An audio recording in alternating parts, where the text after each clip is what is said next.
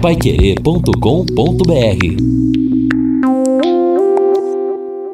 No Jornal da Manhã.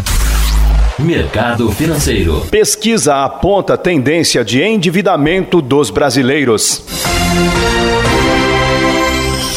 O Conselho Monetário Nacional e o Banco Central regulamentaram o Open Banking no Brasil é o compartilhamento de dados e serviços bancários com autorização dos clientes entre instituições financeiras por meio da integração de plataformas e infraestruturas de tecnologia. Segundo informações da Agência Brasil, a regulamentação do Open Banking cria um ambiente propício ao surgimento de novas soluções de serviços. Para o diretor de regulamentação do Banco Central, Otávio Damaso, o primeiro objetivo é empoderar o consumidor financeiro, bem na linha de proteção de dados, de que a informação pertence ao consumidor e cabe a ele decidir compartilhar ou não esta informação.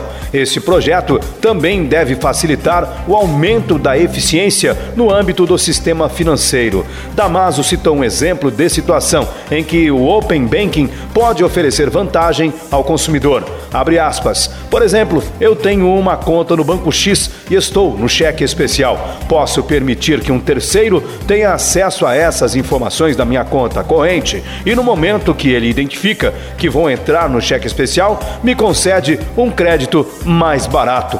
Pelo menos na teoria, tudo fica mais bonito. Os primeiros efeitos da crise causada pelo novo coronavírus são visíveis na rua. Agora, o cenário começa a aparecer também nos dados econômicos. E mais à frente, o que pode sobrar para as pessoas físicas é o endividamento e o nome negativado. Na última semana, a sondagem do consumidor, publicada pelo Instituto Brasileiro de Economia da Fundação Getúlio Vargas, mostrou que 28,6% dos brasileiros estão em situação de estresse financeiro. O indicador mede a parcela da população que está gastando suas reservas ou se endividando para os pagamentos correntes. O dólar fechou em alta no primeiro dia de negócios do mês de maio. A disputa política sobre a origem do coronavírus entre Estados Unidos e a China, mais a tensão da crise política no Brasil, turbinaram o cenário ruim provocado pela pandemia.